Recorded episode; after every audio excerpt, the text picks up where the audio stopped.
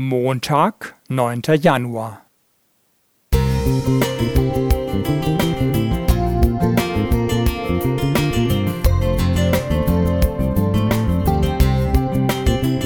Ein kleiner Lichtblick für den Tag.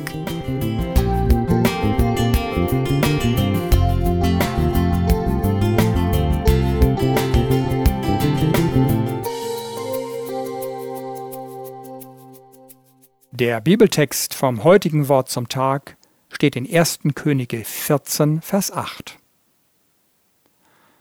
Du aber bist nicht gewesen wie mein Knecht David, der meine Gebote hielt und mir von ganzem Herzen nachwandelte, dass er nur tat, was mir wohlgefiel. König David, strahlender Held.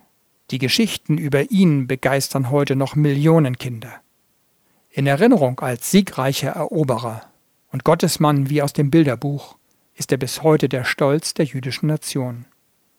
Doch wo Licht ist, dort ist auch Schatten.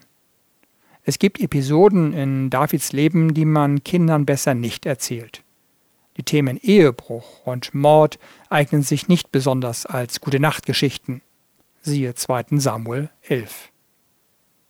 Wie kommt Gott dazu, David so ein Zeugnis wie im heutigen Bibeltext auszustellen? Hat er in Bezug auf ihn Erinnerungslücken?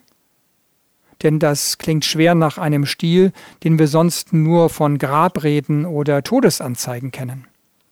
Hat doch schon der deutsche Liedermacher Reinhard May mit spitzer Zunge zum Thema Nachrufe bemerkt, es sei schon ein Jammer, dass immer nur die guten und edlen Menschen sterben.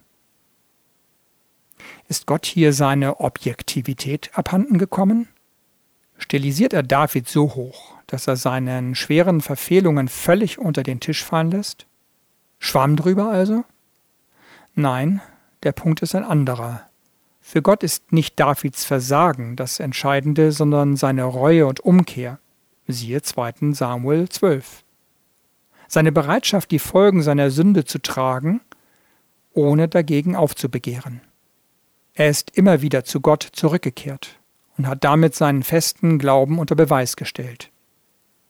So wird David gerade im Umgang mit seinem Kapitalverbrechen zum Inbegriff eines geistlich gesinnten Menschen, eines Menschen, der den Heiligen Geist in seinem Leben ans Steuer gelassen hat, der nicht sagt, ja lieber Gott, so bin ich halt, musst mich halt schon so nehmen, sondern jemand, der fähig ist zu echter Reue und zu einem Sinneswandel.